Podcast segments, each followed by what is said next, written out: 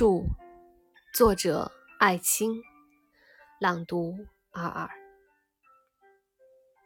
一棵树，一棵树，彼此孤立的兀立着。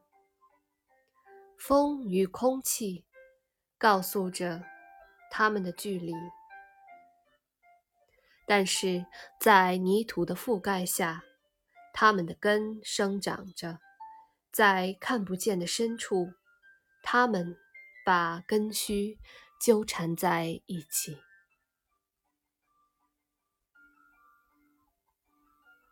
我是你们的主播二二，我在远隔万水千山之外的德国，用声音带给你们祝福。如果你喜欢我的声音，欢迎你评论、转发，也希望你能够关注。谢谢你们的收听。我们下一期再见，祝你拥有美好的一天。